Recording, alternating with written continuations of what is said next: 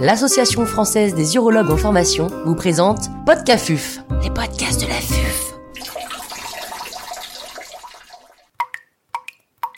Les complications métaboliques des dérivations urinaires. Professeur Philippe Seb, chirurgien urologue et chef de service du groupe hospitalier Diaconesse Croix-Saint-Simon à Paris, nous fait part de son expertise.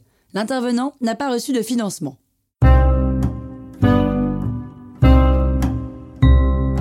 Au cours de l'histoire de la cystectomie, les dérivations urinaires ont toujours été pour les urologues un défi technique.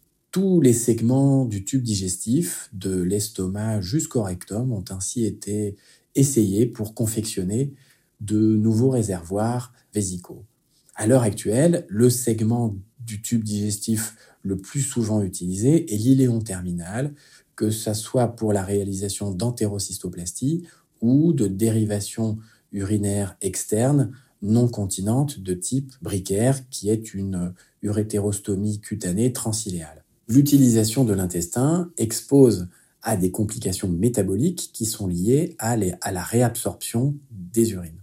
Les dérivations urinaires euh, qui sont les plus euh, pourvoyeuses de complications métaboliques sont les dérivations urinaires continentes avec des urines euh, stagnantes dans un réservoir, ces dérivations euh, continentes peuvent être internes, comme l'entérocystoplastie, ou externes, avec, pour ces patients, la réalisation euh, d'autosondage. Quels sont les mécanismes des complications métaboliques?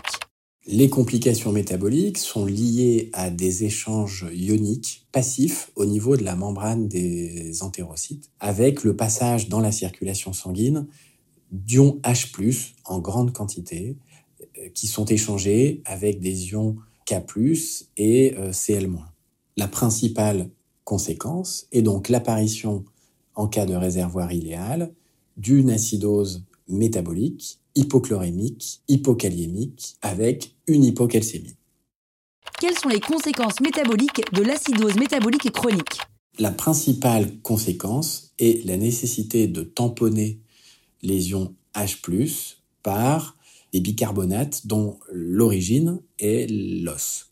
C'est pour cela que l'on va parler de tamponnement osseux des ions H+. La conséquence principale de cette acidose métabolique chronique est donc une déminéralisation osseuse. Les autres conséquences métaboliques sont l'hypocalcémie, l'hypomagnésémie, le déficit en vitamine B12. L'acidose métabolique chronique peut également altérer la fonction rénale. Il convient donc surtout chez les patients qui ont reçu une chimiothérapie néoadjuvante à base de sel de platine de contrôler entre la chimiothérapie et la chirurgie la fonction rénale de façon à s'assurer que les patients ne soient pas déjà en insuffisance rénale chronique avant d'envisager l'entérocystoplastie ou la dérivation urinaire externe continente. Quels sont les traitements à mettre en place en cas de complications métaboliques? La première étape est de dépister dans les consultations de suivi l'apparition de cette acidose métabolique. C'est la raison pour laquelle l'AFU recommande au cours des suivis ultérieurs un bilan métabolique avec la réalisation d'une créatininémie, d'un ionogramme sanguin, d'une NFS, d'une vitaminémie B12 et d'une réserve alcaline.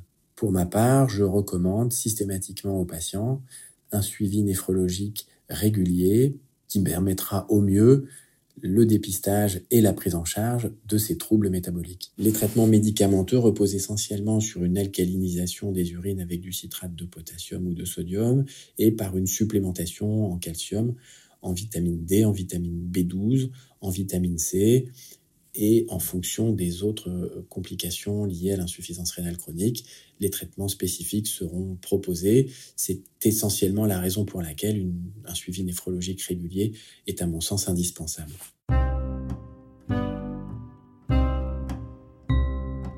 Un grand merci au professeur Philippe Seb pour ses conseils précieux.